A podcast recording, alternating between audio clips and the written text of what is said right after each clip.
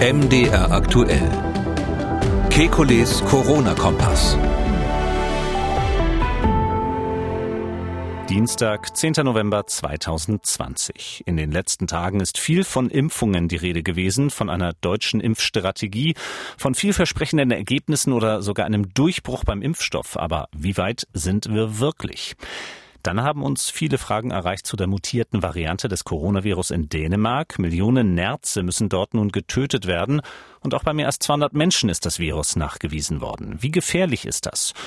Und sind Schwangere nach neuesten Erkenntnissen auch als Risikogruppe zu betrachten und sollten folglich besonders vorsichtig sein zu arbeiten?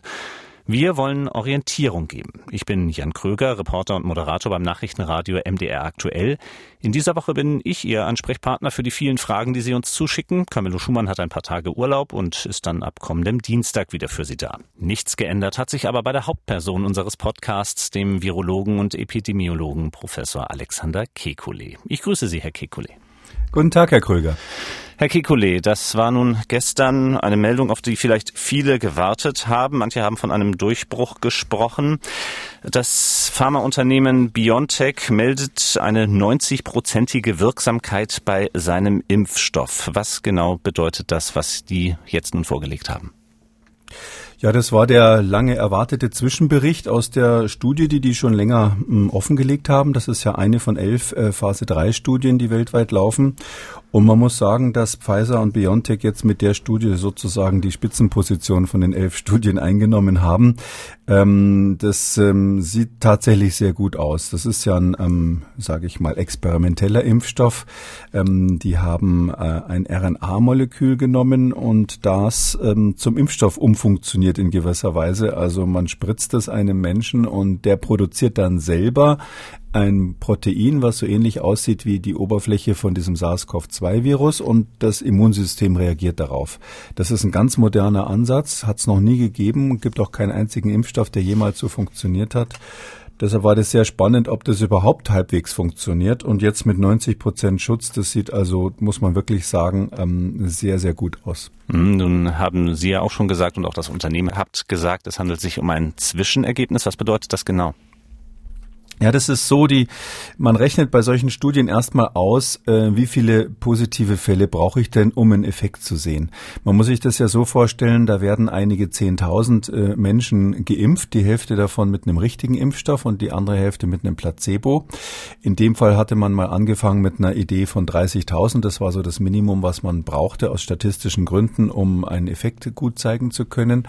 Aber ähm, da hat dem Unternehmen jetzt erstmal in die Hand, Hände gespielt, ähm, dass die die ähm, Pandemie einfach so schlimm weitergeht, vor allem in den USA, wo dieser Impfstoff hauptsächlich getestet wurde, äh, dass man jetzt sogar bei 43.000 und ein paar, äh, paar zerquetschen ist. Also man hat also ähm, relativ viele ähm, Kandidaten jetzt.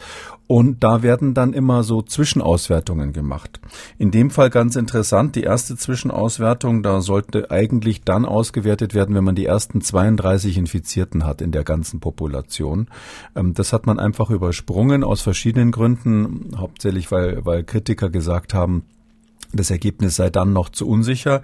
Die nächste Stufe, die dann eigentlich geplant war, war bei 62 Fällen, also ähm, doch relativ viele Fälle, sage ich mal, dass man statistisch schon mal irgendwas sagen kann. Und ähm, jetzt aktuell hat aber am Sonntag das Komitee, was diese Daten dann ähm, feierlich öffnet und sich anschaut, ähm, sogar auf 94 Fälle blicken können. Und auf Basis dieser 94 Infizierten in der Gesamtpopulation ähm, der äh, Geimpften kann man also feststellen, welcher Anteil war geimpft und welcher Anteil war nicht geimpft. Und da kann man jetzt so angrund dieser Zahlen relativ klar sagen, wenn es 90 Prozent Wirksamkeit ist, dann können also von diesen 64 höchstens sechs oder sieben geimpft gewesen sein. Das ist also schon toll, dass also in der in der Gruppe, die geimpft war, ähm, äh, sage ich mal so grob gesagt, ähm, nur ein Zehntel der Menschen sich infiziert haben, wie in der Gruppe, die nicht geimpft war. Das ist ein sehr sehr deutlicher Hinweis darauf, dass das tatsächlich funktioniert. Und was halten Sie von diesen teils schon euphorischen Bewertungen wie Durchbruch? Oder ein Virologe aus New York wurde da auch zitiert mit der Äußerung, das sei die beste Nachricht seit dem 10. Januar? naja, also ähm, es ist so, Pfizer hat das ja schon lange angekündigt. Das ist klar und die, und die Daten dieser Studien waren offengelegt. Es wurde immer gesagt, Ende Oktober gibt's die Ergebnisse und das sind jetzt die Ergebnisse und das ist eigentlich, es läuft sozusagen, könnte man sagen, wie am Schnürchen. Es ist ähm, nichts schiefgegangen soweit. Ich bin da immer so ein bisschen, ich vergleiche sowas immer mit einem Autorennen. Wenn überhaupt noch jemand im Rennen ist und nicht irgendwo aus der Kurve geflogen ist, dann freue ich mich schon. Ähm, das heißt aber noch lange nicht, dass einer durchs Ziel gefahren ist. Äh, und so sind wir hier in der Situation, dass also Pfizer und BioNTech wirklich 100 Prozent im Plan liegen. Das ist nicht ganz trivial, weil das eben so ein experimenteller Impfstoff ist. Mhm. Also und dass der vor allem so gut wirkt, also 90 Prozent ist wirklich viel ähm, und völlig aus wäre völlig ausreichend. Man muss allerdings auch sagen, wenn jetzt da schon so, so ein Hype gestartet wird, muss man leider leider auch sagen, das ist ja ein Zwischenergebnis, was dann nochmal nachjustiert wird, wenn die endgültigen Daten vorliegen. Das wird so ungefähr noch drei Wochen dauern, weil es eben so wahnsinnig viele Infektionen in den USA gibt, wird man relativ bald so weit sein, dass man ähm, die volle Zahl, das sollten 164 Fälle sein, insgesamt ähm, für diese Studie zusammen hat. Und was man auch noch nicht hat, ist die abschließende Sicherheitsbewertung. Da ist gesagt worden, von der amerikanischen Aufsichtsbehörde FDA, ähm, dass man mindestens zwei Monate nach der letzten Impfung ähm, die Patienten oder die Probanden in dem Fall ähm, beobachtet haben muss, um zu sagen, wie viel Nebenwirkungen dieser Impfstoff wirklich hat. Bis jetzt wurden angeblich keine Nebenwirkungen beobachtet oder keine relevanten. Das ist ein gutes Zeichen. Man muss auch sagen, das ist natürlich jetzt eine Mitteilung des Herstellers. Das ist noch keine wissenschaftlich überprüfte Publikation. Ich bin da aber aber sehr optimistisch, dass sie die Wahrheit sagen. Also das wäre äh, politisch extrem ungeschickt, ähm, jetzt hier Hoffnungen zu wecken, zuzusehen, wie die Aktienkurse hochgehen und hinterher sich äh, widerlegen zu lassen von irgendwelchen Fachleuten. Das halte ich in dem Fall für unwahrscheinlich, dass das nochmal äh, sehr, sage ich mal, sehr stark verändert wird, dieses Ergebnis. Hm, über die Politik sprechen wir gleich noch einmal noch zum Nachfragen. Sie sprechen von einem experimentellen Impfstoff. Wir haben auch schon im Verlauf dieses Podcasts öfter über diese RNA-Technik dort gesprochen gesprochen. Wie genau soll dieser Impfstoff dann wirken im Körper? Ja, die Idee ist, dass, ähm, also man muss es so rum erklären. Also ein normaler Impfstoff funktioniert ja so, dass man ähm, ein, ein Virus hat, äh, was man abtötet oder irgendwie inaktiv macht, dass es keine schwere Krankheit mehr machen kann und dann spritzt man das als Impfung. So, so haben die Impfstoffe eigentlich klassisch immer funktioniert früher. Und ähm, das Immunsystem sieht dann dieses halbtote Virus und reagiert aber so ähnlich, als wenn ein echtes Virus da wäre oder, oder ein funktionierendes Virus da wäre und äh, reagiert dann mit Antikörpern und mit ähm, sogenannten zytotoxischen T-Zellen. Die können dann Zellen angreifen, in denen sich das Virus versteckt hält. Ähm, und diese, äh, diese ganze, dieser klassische Prozess, den hat man hier jetzt ähm, um eine Stufe erweitert und zwar gesagt, wir geben da gar nicht das tote Virus oder auch Bestandteile von dem Virus rein, sondern quasi nur die Gebrauchsanweisung, wie man das Virus herstellt, in Form einer sogenannten RNA. Und die, diese Gebrauchsanweisung, die wird durch kleine Fetttröpfchen, in denen das eingepackt ist, sogenannte Lipid-Nanopartikel, ähm, wird die dann aufgenommen von den Zellen an der Stelle, wo man das gespritzt hat, also äh, irgendwelche Immunzellen, die dort unterwegs sind hauptsächlich. Und die fangen dann an, ähm, nach der Gebrauchsanweisung Bestandteile des Virus zu produzieren. Und dann kommen die Immunzellen vorbei und sagen, hoppla, da sind ja Virusbestandteile, also dieses Spike-Protein, dieses Oberflächenprotein des Virus. Ähm, da müssen wir was tun und die fangen dann eben an, Antikörper zu produzieren, giftige Zellen äh, zu laden quasi, dass die sich dagegen wehren können. Und das ist dann das, was wir Immunantwort nennen. Dann kriegt man dann sozusagen etwas verzögert die Antwort. Warum ist das so wichtig oder so interessant, das so um die Ecke zu machen. Aus zwei Gründen. Der eine ist, diese RNA-Impfstoffe, da kann man Unmengen in kurzer Zeit herstellen. Das war der Hauptgrund, warum man das hier gemacht hat. Ähm, wenn man äh, quasi tote Viren spritzen will, muss man die erstmal anzüchten, dann muss man sie sicher abtöten und solche Dinge. Man muss auch prüfen, dass, sie, dass der Impfstoff wirklich sicher ist. Und bei diesen RNA-Impfstoffen kann man äh, sehr, sehr große Mengen in kurzer Zeit produzieren. Ähm, und der andere Vorteil ist, falls das Virus sich im Lauf der Strecke verändern sollte, wenn wir jetzt irgendwann anfangen zu impfen, ist damit zu rechnen, dass das Virus sich genetisch verändert, weil die weichen quasi dann immer aus, wenn die, wenn die Population teilweise immun ist, dann gibt es mehr Veränderungen bei dem Virus. Dann kann man so einen RNA-Impfstoff viel schneller nachjustieren. Da kann man ein bisschen was ändern, damit es dann doch wieder passt auf das äh, mutierte Virus. Das sind so die Vorteile. Der Nachteil ist, ähm, dieses Material muss auf minus 80 Grad gekühlt werden beim Transport. Und das ist natürlich eine logistische Herausforderung, nicht? Das kann man nicht einfach so als Päckchen verschicken, sondern wenn dann im großen Stil, falls das der Impfstoff sein sollte, mit dem man dann arbeitet, gibt eben noch zehn andere, aber falls man den im großen Stil dann einsetzt, wäre es wirklich so, dass man bei minus 80 Grad ähm, ultrativ gekühlt die ganzen Proben transportieren muss. Also diese, diese, diese Impfstoffdosen, das ist nicht von Pappe, das ist ein schwieriges Unterfangen. Über Impfstoffverteilung ist ja auch in Deutschland in den letzten Tagen viel geredet worden worden, kommen wir gleich dazu. Äh, was mich noch interessiert hatte, die Zulassung in den USA, die könnte in wenigen Wochen erfolgen. In Europa wird es länger dauern. Worin liegt der Unterschied?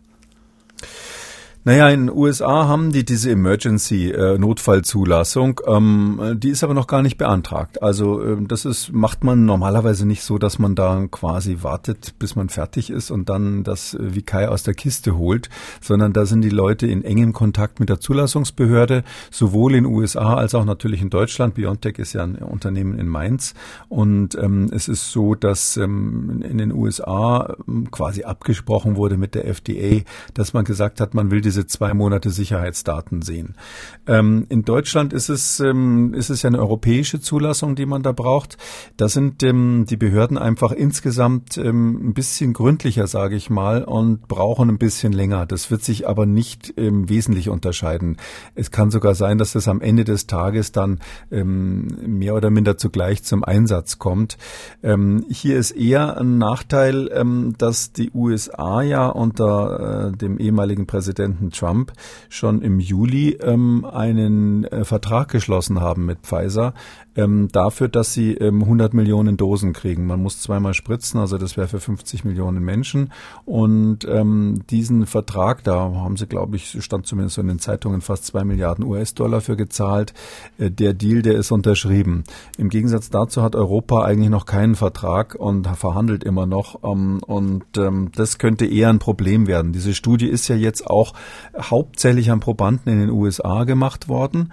Das liegt nicht daran, dass wir hier keine Fälle hätten, wie Sie wissen, sondern ähm, da gibt es verschiedene Gründe. Und der wichtigste ist wahrscheinlich, ähm, in den USA ist es zulässig, solche Studien auch bei Jugendlichen zu machen, ähm, bis zu zwölf Jahre.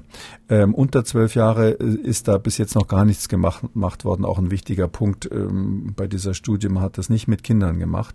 Und in Europa ist die Grenze für solche Studien aber 18 Jahre. Das heißt also, man hat das ganz bewusst in den USA gemacht, weil man da auch jüngere Menschen mittesten kann. Und ich nehme an, dass dort, wo die Studie gemacht wurde, wahrscheinlich auch die ersten Dosen ausgeteilt werden, zumal die Amerikaner schon einen äh, Distributionsvertrag mit Pfizer haben. Äh, noch ist Donald Trump übrigens nicht ehemaliger Präsident der Vereinigten Staaten. Bis zum 20. Januar äh, ist er es noch. Ähm, freudscher Versprecher oder wovon kann ich jetzt ausgehen? Ja, da haben Sie, haben Sie natürlich einen Wissenschaftler bei der Arbeit erwischt. Es ist einfach so, ähm, das muss man einfach sagen, in der Forscherszene ist äh, Donald Trump als jemand, der ja Fakten, so knallharte Fakten negiert und der auch die amerikanische Wissenschaft sehr stark an die Kandare genommen hat, jetzt muss man offen sagen, nicht der beliebteste. Ja, das ist einfach ein Fakt.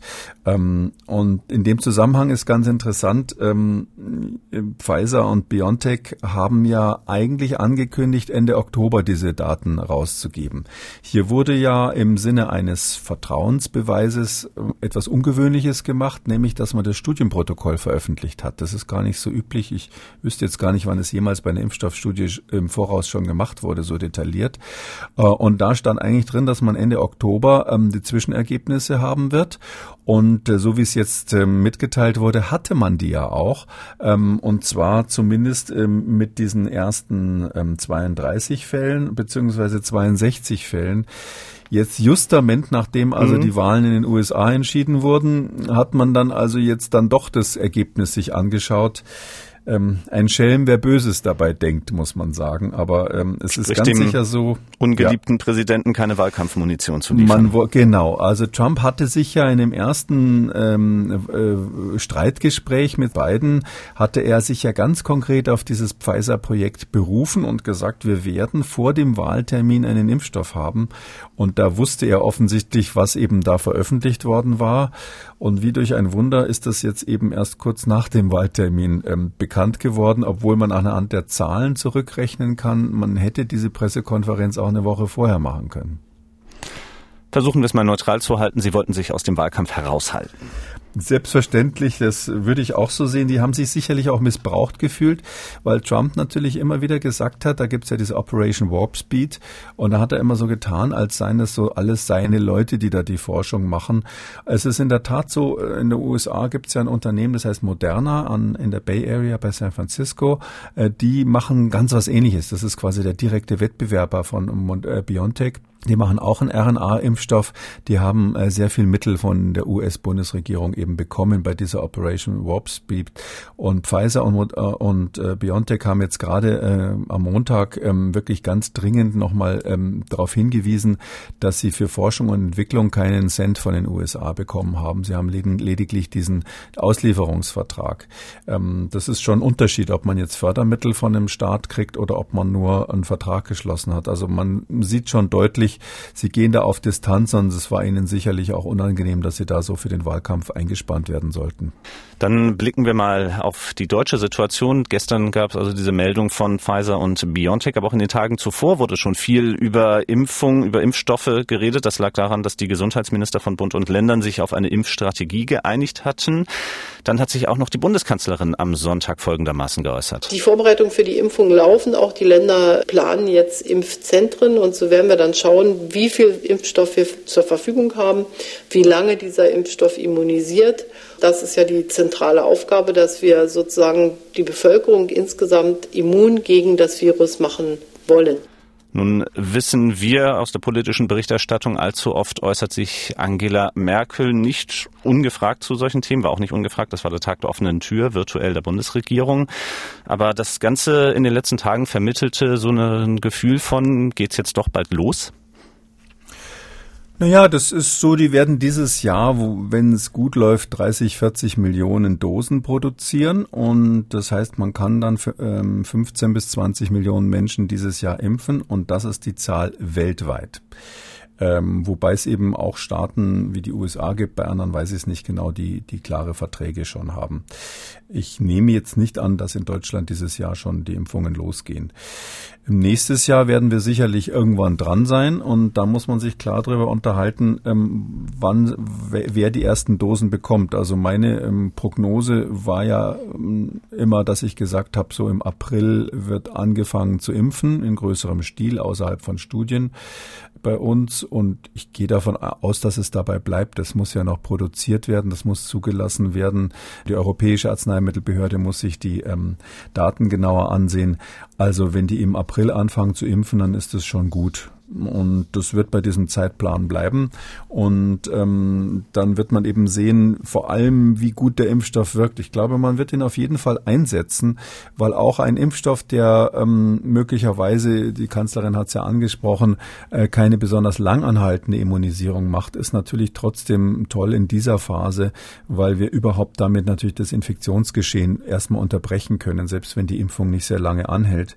Ich persönlich äh, glaube auch aufgrund der bisherigen bisherigen Daten, wir haben das ja sehr, sehr genau beobachtet, was dort gemacht wurde. Da gab es ja schon die Phase 2 Studie vorher. Ich ähm, glaube, aufgrund der bisherigen Daten gibt es keinen Hinweis darauf, dass das irgendwie ein kurzzeitiger Effekt sein sollte, so eine Art Silvesterraketeneffekt. Ich glaube, dass tatsächlich ähm, man zumindest für einige Monate, bis das Virus sich dann verändert, eine Schutzwirkung hat.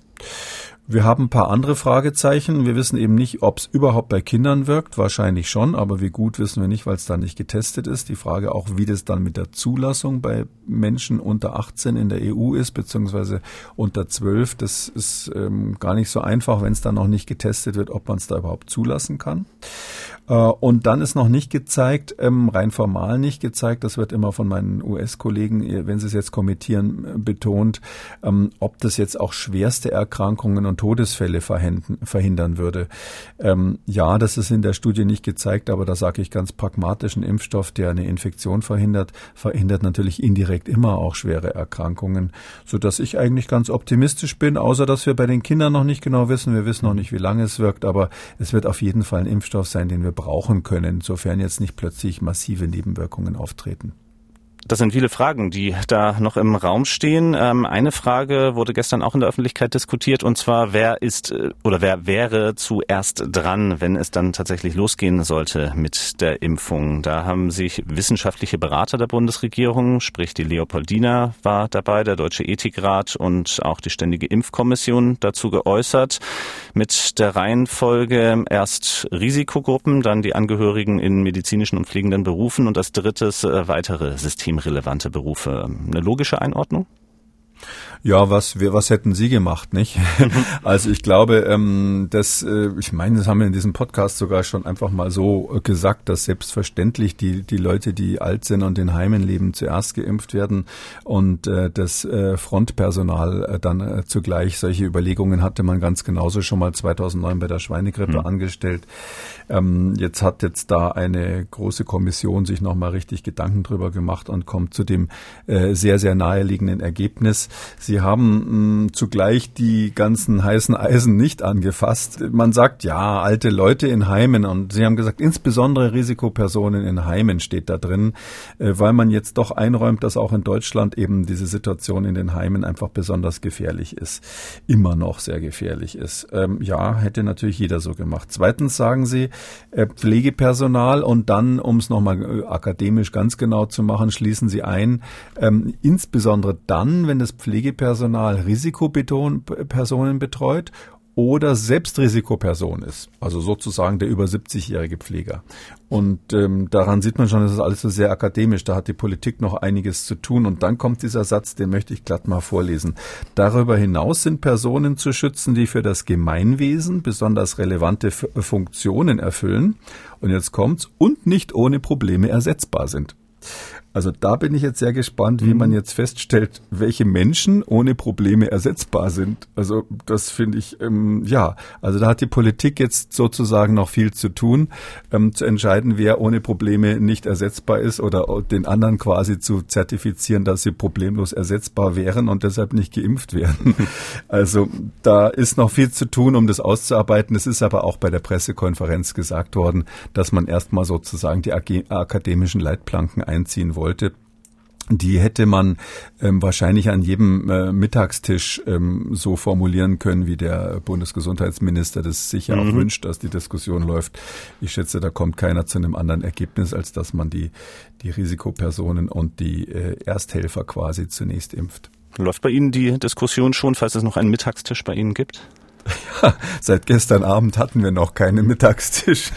ähm, äh, in der Tat ähm, läuft da überhaupt keine Diskussion, weil das so völlig klar ist, dass man das nur so machen kann, ähm, bis auf die eine Einschränkung, dass ich irgendwie finde, die Menschen nach, nach unproblematischer Ersetzbarkeit sozusagen einzuteilen, das finde ich jetzt äh, auch ethisch interessant. Aber sonst ist es doch völlig klar, Sie müssen ja dafür sorgen, dass, dass die Ersthelfer nicht äh, sozusagen abspringen. Und ähm, das ist ja sowieso ein unzumutbarer Zustand, dass man äh, Krankenpflegepersonal und Ärzte äh, in den Einsatz schickt. Und am Anfang hatte man ja nicht einmal die geeigneten Masken für die und es kam dann zu vielen, vielen Infektionen auch Todesfällen. Und das äh, ist ein Glück, dass die, dass die nicht gesagt haben, nö, wir machen nicht mehr. Ja, bei der Pest sind die ja reihenweise davongelaufen, als sie gemerkt haben, ähm, die Ärzte sterben. Äh, es waren das die ersten, die die Stadt verlassen, verlassen haben. Gibt es Berichte aus Venedig, wo das so war. Bei uns sind die also tapfer an der, an der Front geblieben und dass man die natürlich impfen muss oder auch Sanitäter, die jetzt häufig dann unvermittelt und auch ohne jetzt vorher zu wissen, was los ist, in so eine Situation geraten, die sollten natürlich das Angebot haben, geimpft zu werden. Interessant wird dann eher die nächste Stufe, wenn man also jetzt die, die Altersheime durchgeimpft hat und das, äh, das äh, First Line Responders heißt das auf Englisch, also das erste, erste Linienpersonal quasi Was macht man dann? Ja, also äh, da wird ja dann schon davon gesprochen, es gibt ja so viele andere Risikogruppen. Da werden sich dann die melden, die einen hohen Blutdruck haben, die übergewichtig sind. Und dann ist die Frage, ab wie viel Übergewicht bist du Risikoperson? Und dann wird unter Umständen da ähm, eine Auseinandersetzung stattfinden. Wieso darf der mit seinem hohen Blutdruck jetzt ähm, geimpft werden und ich, ich habe mhm. doch Asthma äh, und ich nicht? Ich kann mir auch andersrum leider auch das Gegenteil ganz ehrlich gesagt vorstellen. Die Akzeptanz äh, für diese Impfung ist ja deutlich gesunken seit Anfang des Ausbruchs. Und ähm, das muss man mal sehen, wie dann die epidemische Lage ist. Also der Impfstoff kommt ja wohl dann so, wenn es wieder wärmer wird, dann werden wieder, wieder die Fallzahlen zurückgehen, alle werden sich wohler fühlen. Ich kann mir auch vorstellen, dass da gar nicht so die langen Schlangen sind beim Impfen dann. Die Probleme, die Sie auch schon erwähnt haben, die hat auch der Vorsitzende der Ständigen Impfkommission, Thomas Mertens, gestern angesprochen in dieser Pressekonferenz. Wir hören noch mal kurz rein. Das hängt davon ab, wie viel Impfstoff zur Verfügung steht, wie viele Ärzte letztendlich in diesen Impfzentren wirklich impfen können, wie Transport und Logistik funktionieren werden. Es gibt also derartig viele Unbekannte in dieser Rechnung, dass Sie da kein vernünftiges Ergebnis errechnen können jetzt. Da ging es um die Frage, wie schnell es denn losgehen könnte. Also die Frage, wie viel Impfstoff steht zur Verfügung, wie viel Personal vor allem. Das mit Transport und Logistik hatten wir ja zum Beispiel auch mit dem äh, zu kühlenden Impfstoff eben schon besprochen. Das sind also so alles Fragen, die jetzt noch nicht geklärt sind. Das ist nicht geklärt. Man muss auch dazu sagen, die RNA-Impfstoffe müssen auf minus 80 Grad gekühlt werden. Das schafft also so ein normaler Kühlschrank im Gesundheitsamt nicht. Und ähm, das ähm, gilt aber nicht für alle. Und ich gehe davon aus, die anderen sind ja auch mehr oder minder in, im Zeitplan. Also AstraZeneca mit Oxford ist ja auch im Zeitplan. Die werden auch die nächsten Wochen mit den Zwischenergebnissen kommen, sodass wir wahrscheinlich dann im nächsten Jahr schon mehrere Impfstoffe zur Auswahl haben. Falls es aber dieser sein sollte, das äh, hat Herr Mertens wahrscheinlich im Kopf gehabt, ähm, muss man eben wirklich überlegen, wie man den vernünftig richtig an den Mann bringt, weil das eben nicht ganz einfach ist mit dieser Ultratiefkühlung. Ich sag mal dazu ein, ein Hinweis, dass man sich das vorstellen kann. Ähm, es ist eigentlich eisernes Gesetz bei solchen sogenannten Doppelblindstudien, dass derjenige, der impft, nicht weiß, was er impft. Also man gibt dem das in die Hand und der soll das dann verimpfen und der soll es eigentlich nicht wissen, ob er gerade den Impfstoff oder ein Placebo vergibt. Und da ist also jedes Protokoll hat hier eine Ausnahme gemacht und gesagt, nein, wir wollen, dass der, der impft, wirklich weiß, was er gibt. Und zwar ist der Hauptgrund gewesen, dass eben diese Applikation, die Verabreichung so kompliziert ist, dass da keine Fehler passieren sollen. Also da sieht man schon, die wollten also dann nicht einmal doppelblind arbeiten hier aus Angst, dass die Leute, wenn sie dann irgendwie bei diesem Prozedere mit dem Tiefkühlschrank einen Fehler machen, ähm, dann ähm, möglicherweise das Ergebnis der Studie ähm, vermasseln. Ähm, und daran sieht man, das ist sowas, da muss das Personal extra trainiert werden für, ähm, wie gesagt, ich wüsste gar nicht, wo die die Kühlschränke, äh, Kühlschränke alle hernehmen sollten. Forschungsinstitute haben sowas natürlich. Aber so eine normale Impfstation irgendwo in minus 80 Grad kühler, das hat also kaum jemand. Wird man irgendwie hinkriegen und wie gesagt, der, äh, das wird nicht der einzige Impfstoff sein, der nächstes Jahr zur Verfügung steht. Die werden so nach und nach kommen und wenn man hoffen kann, wird es so sein, dass, ähm, dass, dass man eben die Auswahl hat. Gibt noch einen anderen interessanten Aspekt. Natürlich werden dann die Sicherheitsdaten alle bekannt sein irgendwann und auch die Effektivitätsdaten. Jetzt wird von 90 Prozent gesprochen. Schauen wir mal, was am Schluss dann wirklich rauskommt. Es ist ja etwa die Hälfte der positiven Fälle jetzt ausgewertet worden könnte sich die Zahl noch ein bisschen ändern. Aber jetzt stellen Sie sich vor, Sie wissen, der Impfstoff A ist, äh, hat weniger Nebenwirkungen und ist wirksamer. Und der Impfstoff B hat ein bisschen mehr Nebenwirkungen und ist ein bisschen weniger wirksam. Dann wollen natürlich alle den einen und nicht den anderen Impfstoff haben. Und so wird es aber nicht laufen, sondern man wird einfach äh, nehmen müssen, was da ist. Und das wird noch eine interessante Diskussion, wenn dann gefragt wird, und was hast du so für einen Impfstoff gekriegt? Wie geht's mhm. dir? Wie viel Prozent wirkt deiner denn? Ja, also, naja, schauen wir mal. Wir haben uns noch nicht das letzte Mal über das Thema unterhalten, nehme ich an. Ähm, wir machen an dieser Stelle mal einen Schnitt, schauen von Deutschland nach Dänemark, denn dort sind Nachrichten in den letzten Tagen aufgetaucht, die auch vielen unserer Hörerinnen und Hörer Sorgen machen. Stellvertretend möchte ich mal äh, diese Rückmeldung hier einspielen. Herr Professor Kekulé, ich habe eine Frage zu dem neuen mutierten, beziehungsweise neu ist es ja nicht, zu dem mutierten Coronavirus, was in Dänemark auf den Nerzfarmen aufgetreten ist. Ist es sehr gefährlich beziehungsweise äh, macht es unsere Impfstoffe nicht mehr wirksam? Für wie gefährlich halten Sie dieses Virus beziehungsweise diese Mutation? Und müsste man nicht die Grenze schließen zu Dänemark oder zumindest die LKWs wieder desinfizieren? Also irgendwie kommt es mir vor, als wenn wieder nicht rechtzeitig gehandelt wird. Also den letzten Punkt, den können wir vielleicht noch am schnellsten abarbeiten, weil Dänemark von sich aus ja die Grenze zu Deutschland geschlossen hat bereits. Aber diese Frage, wie gefährlich ist das, was dort passiert ist, eben im Zusammenhang mit den Nerzfarmen in Dänemark, die bleibt natürlich im Raum. Ja, ähm, das ist, man muss Folgendes sagen. Es ist so, Nerze sind ja ähm, so kleine Bodenräuber und ähm, beliebt als, als Fell natürlich, als Pelz, Pelzlieferanten. Ähm, und es gab immer wieder schon Ausbrüche auf Nerzfarmen. Es gab, im, ich glaube, im Juni war das schon einen großen Ausbruch in Holland. Und es gibt mit Sicherheit auch welche in China, von denen wir nichts hören. Die weltweiten Top-Nerzproduzenten sind übrigens ähm, Dänemark Nummer eins, das wusste ich früher auch nicht. Ähm, und dann gehört zu den äh, größten äh, tatsächlich dann Holland, äh, Polen und ähm, China. Und ähm, es ist so, dass man ähm, die Situation hat, das Virus, das bei diesen Nerzen auftritt, das äh, ist quasi eine Infektion vom Menschen auf das Tier. Also einer der Tierpfleger hat dann das Virus überträgt das auf das Tier und diese Nerze, die sind hervorragende ähm, Virusüberträger und die können erstens untereinander natürlich, das äh, verbreitet sich aus wie eine Lawine dort, die können es untereinander verbreiten. Es mutiert bei diesen Tieren stark und ähm, die geben es dann irgendwann im Ping-Pong-Verfahren wieder zurück an ihre Pfleger oder an den Menschen im, im weitesten Sinne. Das ist deshalb so gefährlich, hauptsächlich, weil das ein Riesenreservoir ist. Äh, Sie können natürlich jetzt in der dänischen Bevölkerung lange rummachen, äh, die, die Infektionen zu, zu eliminieren. Wenn Sie da ein paar Millionen Nerze leben haben, ich habe gelesen, es waren 17 Millionen, die Sie da hatten, mhm. und die, und die dann zum großen Teil infiziert sind, dann haben Sie quasi ein Virusreservoir im Land, von dem immer wieder äh, das Virus überspringen kann auf den Menschen. Das ist die Hauptgefahr. Das Virus, was da von den Nerzen gekommen ist, ist zunächst mal ähm, nicht gefährlicher. Es ist also weder infektiöser noch ist es irgendwie macht schwerere Krankheiten als der Originaltyp. Aber die Hörerin hat völlig recht. Es ist so, ähm, dass sich das natürlich bei diesen Nerzen, dadurch, dass das so viele Tiere sind, die sich an keine Hygieneregeln halten und keine Masken aufhaben, da kann sich dieses Virus perfekt anpassen, verbessern, ändern.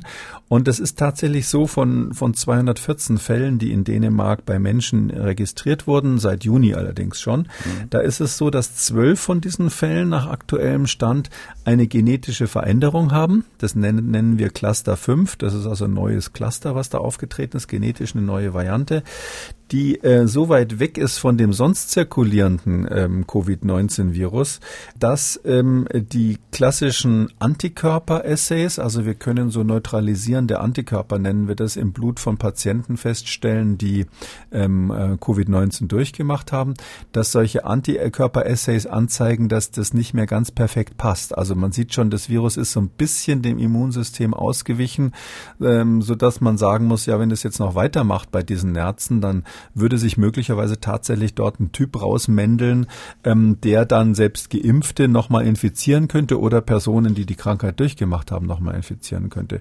Und aus dem Grund hat man sich ja sowohl in Holland als auch in Dänemark dafür, dazu entschlossen, die Nerze alle zu töten. Das ist natürlich ein relativ radikaler Schritt. Ich muss sagen, ich finde es richtig. Die Frage ist überhaupt, warum braucht man solche Nerzfarmen überhaupt in dieser Dimension? Hm, vielleicht kann ich noch dazu sagen, Holland hat ja, ist ja einen Schritt weitergegangen und hat gesagt, Ende des Jahres wird die Nerzzucht insgesamt im Land verboten. Gibt es noch andere Gründe, die dafür sprechen? Ich würde mir sehr wünschen, dass Dänemark äh, darüber nachdenkt, das vielleicht auch zu machen oder Polen.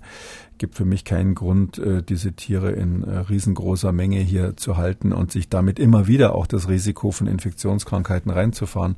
Nerze sind einfach biologisch gesehen ähm, perfekte Imitate unseres Immunsystems. Man nimmt Verwandte dieser Nerze, die heißen dann Frettchen, die mhm. sind nicht ganz so bekannt. Die nimmt man schon ewig als Versuchstiere für Influenza-Viren, weil wir wissen, dass die sich ebenso ähnlich verhalten immunologisch wie Menschen.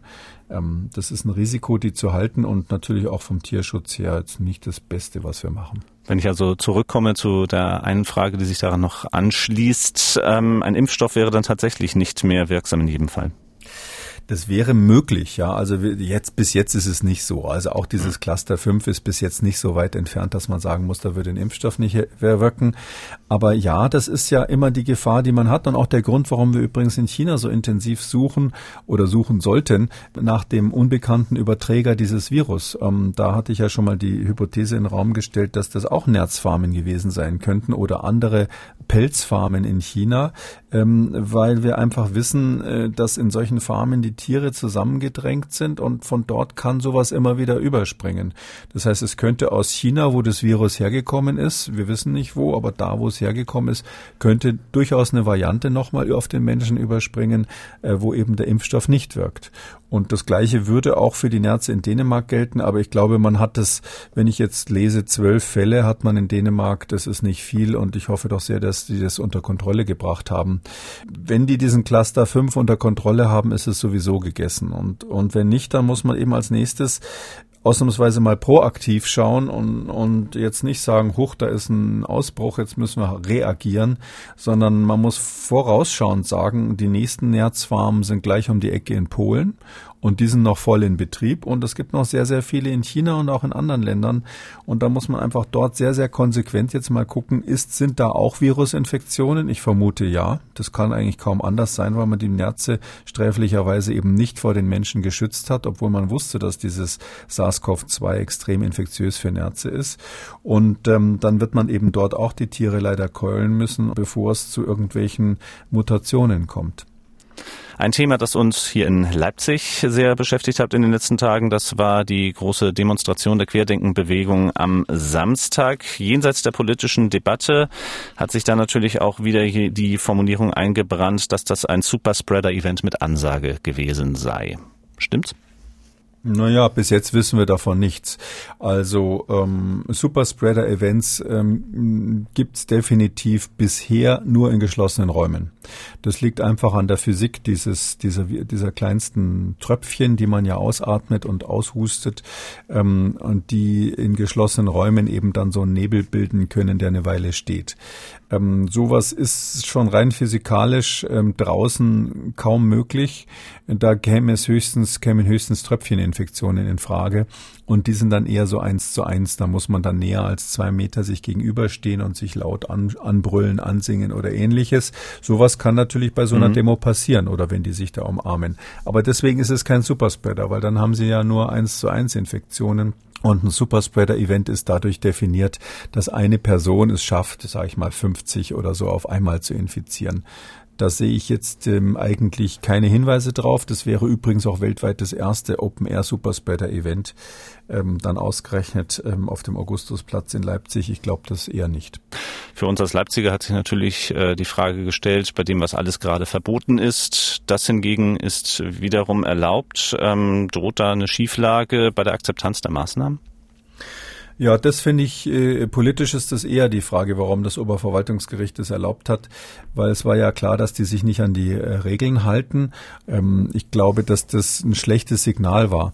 Äh, einen Schritt weiter gedacht haben wir einfach in Deutschland zurzeit das Problem, dass ja die Verwaltungsgerichte überall die Entscheidungen der Behörden nachprüfen ähm, müssen da sitzen dann am Schluss, nachdem sich schon die Wissenschaftler nicht immer hundertprozentig einig waren und dann am Schluss mit der Politik irgendwie einen Modus gefunden haben, sitzen dann am Schluss ähm, gelernte Juristen da und sollen also entscheiden, äh, wie gefährlich in welcher Situation das Virus ist. Und das auch noch in Eilverfahren das ist, äh, wird zu einer Schieflage führen. Ja, sieht man ja jetzt auch schon, das eine Verwaltungsgericht entscheidet so, das andere entscheidet so, ähm, je nachdem, wen die da gerade sich mal schnell als Sachverständigen holen. Ich kann auch sagen, dass so die ähm, renommierteren ähm, Fachleute bei sowas natürlich nicht als Sachverständige zur Verfügung stehen, weil das, das können sie nicht ruckzuck da mal schnell bei 30 Verfahren, die irgendwo bundesweit laufen, überall Gutachten schreiben. Das heißt, es ist qualitativ eigentlich so ein, so ein Knick in der ganzen Schiene. Da, am Anfang versucht man sich Mühe zu geben. Das Robert-Koch-Institut gibt sich Mühe, da gute Empfehlungen zu machen. Die Politik bemüht sich, irgendeinen Kompromiss zu finden und dann sitzen am Schluss Richter, die es wieder anders sehen. Kommen wir abschließend zu den Hörerfragen. Da fange ich mal an. Geht auch, kommt auch aus Leipzig. Ulrike Seidel, eine Tierärztin, hat uns geschrieben. Sehr geehrter Herr Professor Kekulé, in einem Beitrag in der letzten Woche sagten Sie, dass die Testlabore am Limit sind. Warum werden die veterinärmedizinischen Labore dafür nicht genutzt? Es gibt genügend Labore, die erstens große Erfahrungen beim Massentests haben, zweitens die technischen Voraussetzungen und zuletzt auch die Nachtarbeit zur Routine gehört. Die Labore haben mehrfach ihre Mitarbeit angeboten. Mit freundlichen Grüßen, Ulrike Seidel. Ja, das ist kompliziert. Man muss ähm, erstens brauchen Veterinär, veterinärmedizinisches Labor dann eine spezielle Zulassung. Das geht in beiden Richtungen. Man muss als äh, humanmedizinisches Labor eine Sonderzulassung haben, wenn man veterinäre Untersuchungen machen will und umgekehrt. Da könnte man als Laborarzt sagen, ist doch irgendwie das Gleiche, ob das Blut jetzt vom Menschen oder vom Tier kommt oder oder die Probe. Aber so ist es einfach in Deutschland, dass das unterschiedliche Zulassungen sind. Ähm, und das andere ist, also meines Wissens ist es nicht so, dass diese spezielle speziellen Tests, die wir hier brauchen, diese, äh, diese speziellen Maschinen und die speziellen Tests für die, für das SARS-CoV-2-Virus, äh, diese PCA-Tests, dass die so in ganz großem Stil in den Veterinärlaboren laufen. Das ist dort eher ungewöhnlich, weil die Fragestellungen einfach anders sind. Ähm, klar, ich glaube, dass man irgendwo schon Kapazitäten da noch heben könnte, rein theoretisch. Ähm, das Naheliegendere wäre ja einfach die Annahmezeiten der Labore, die es schon gibt, im humanmedizinischen Bereich zu erweitern. Ähm, da hatte ich übrigens letztes Mal so ein bisschen ungeschickt äh, gesagt, da um, um vier lassen die äh, MTAs die Pipette fallen oder sowas ähnliches. Mhm. Ähm, da gab es auch eine Hörerin, die sich da beschwert hat, zu Recht. Äh, Mehrere muss ich sogar sagen. Ja. Mehrere sogar. Ja. Möchte ich mich entschuldigen für. Das ging natürlich überhaupt nicht gegen die Mitarbeiter oder Mitarbeiterinnen, sondern es sind einfach die Annahmezeiten dieser Labore sind, ähm, sage ich mal, ökonomischen Faktoren geschuldet und auch dem Personalschlüssel, den man nun mal hat. Ähm, und ähm, deshalb äh, hören die eben häufig nachmittags auf, wenn sie nicht gerade an der Uni sind und haben auch häufig am, auch am Wochenende keine Annahmezeiten. Also ich würde da eher dazu tendieren, bevor man jetzt neue Labore, die dann die Tests auch wieder etablieren müssen, die dann auch wieder Ringversuche machen müssen und Qualitätssicherung machen müssen, dass die Tests richtig laufen, bevor man sozusagen da aufbohrt, würde ich sagen, wäre es eher naheliegend, ähm, so machen wir das übrigens an der Uni in Halle auch, dass man aus anderen Laboren Personal ähm, rekrutiert meine Erfahrung ist, dass die da sehr bereitwillig auch ähm, Unterstützung leisten und dann eben sagt, in den Laboren, wo das sowieso stattfindet, wo die Maschinen stehen, um das zu machen, äh, fährt man eben dann eine extra Schicht und arbeitet dann abends mal länger. Die, die Maschinen, denen tut es ja nicht wie, wenn sie Tag und Nacht oder auch mal am Wochenende arbeiten. Ich glaube, dass man damit die, die Kapazitäten in Deutschland erheblich erweitern könnte, wenn man, wenn man einfach die Maschinen voll auslasten würde. Der nächste Engpass, der dann kommen würde nach dem Personal, ähm, wäre nicht die Maschinen, sondern wäre eher, ob die Reagenzien, also die Chemikalien, die, die man dafür braucht, äh, reichen. Hm, das würde ich aber zunächst mal drauf ankommen lassen. Also mein, mein Credo ist ja wirklich, dass ich sage, wir müssen diese Kapazitäten äh, dramatisch weiter ausweiten, ähm, um jetzt durch den Winter zu kommen. Eine Antwort an Ulrike Seidel und eine Entschuldigung an viele andere unserer Hörerinnen und Hörer also. Dann ähm, hören wir uns mal an, was Sarah gefragt hat. Sie hat nämlich ein Problem, weil sie mit der Fahrgemeinschaft oder mit einer Fahrgemeinschaft zur Arbeit kommen muss. Nach einer beruflichen Versetzung müsste ich mehrere Stunden mit einem Kollegen äh, bei der Heimfahrt im Auto zusammensitzen. Ich trage eine FFP-Maske und er eine einfache Maske. Ich bin Risikopatientin und um meine Gesundheit besorgt. Ich überlege, die Fahrt abzulehnen, könnte allerdings mit dem Arbeitgeber Probleme bekommen. Ist aus Sicht des Herrn äh, Kekuli meine Sorge unberechtigt? Äh, da kann man grundsätzlich sagen, wenn jemand eine richtig sitzende FFP2-Maske hat in dem öffentlichen Verkehrsmittel und die währenddessen nicht absetzt, ähm, dann ist es sehr sicher. Das würde ich sagen, reicht aus für äh, auch jemanden, der Risikopat äh, Risikoperson oder Risikopatient ist. Da kann man sich kaum infizieren. Das hat ja 95 Prozent ähm, Wirksamkeit, so eine Maske. 95 Prozent der Partikel werden aufgehalten. Das heißt also, man reduziert das Infektionsrisiko um den Faktor 20 ungefähr. Das ist völlig ausreichend in so einer Situation. FFP2-Masken muss man sich ja vorstellen, werden ja auch vom medizinischen Personal getragen, wenn sie hochinfektiöse, ähm, schwerstkranke Covid-Patienten vor sich haben, die wirklich große Mengen von Viren ausscheiden. Auch in diesen Situationen verlässt man sich da drauf. Darum würde ich sagen, so für die öffentlichen Verkehrsmittel reicht es allemal. Mhm.